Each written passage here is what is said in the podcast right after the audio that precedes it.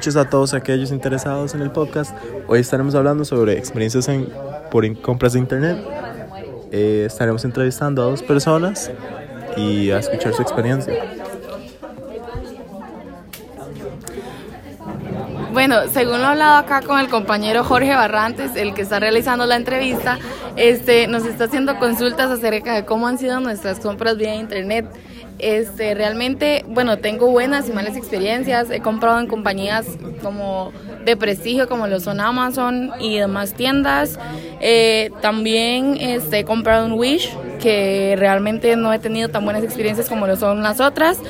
Pero este, básicamente yo como compradora en línea o interesada en productos compran vía internet, este, primero lo que busco es un buen servicio al cliente, que el producto sea de la calidad en la que se refleja o se ve en la página y básicamente es como lo más importante, que el precio sea justo y, y, que se adapte a mis necesidades.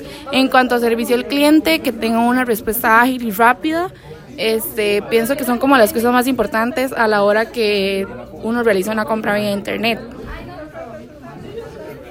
Bueno, muchísimas gracias a Denia por la experiencia que nos ha comentado y claro, estar muy pendientes en eso.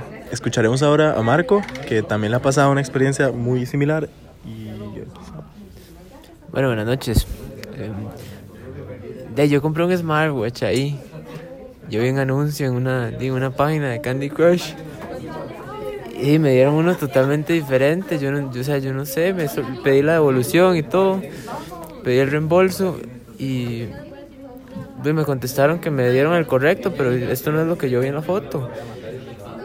Bueno, a pesar de que puedo volverlo sin más, o sea, sin, sin, sin, ninguna, sin ningún problema, me han tratado de convencer de que no lo haga porque me va a costar plata y va a ser un proceso lento y todo.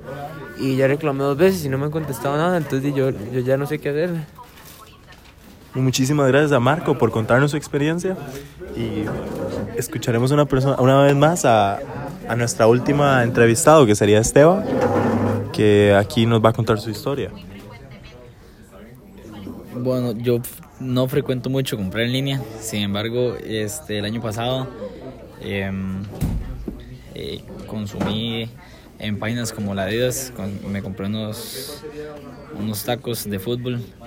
Em, bueno, para nadie es un secreto que entre más pague uno en el, en el envío, mejor va a ser el servicio, más ágil va a ser la entrega. Em, en esa compra sí me fue muy bien, sin embargo, hace dos años había comprado unas tiendas de correr en las que usé el envío básico y la entrega fue muy no fue para nada ágil, fue muy lenta y fue después del tiempo de entrega estimado, por lo que no sé, siento yo que puede variar, depende de si uno paga o no paga el envío el trato que le den a uno. Bueno, muchísimas gracias a Esteban, que al parecer compra demasiado por internet y aunque él no niega, es claramente algo que sí hace. Muchísimas gracias a todos por la atención y buenas noches.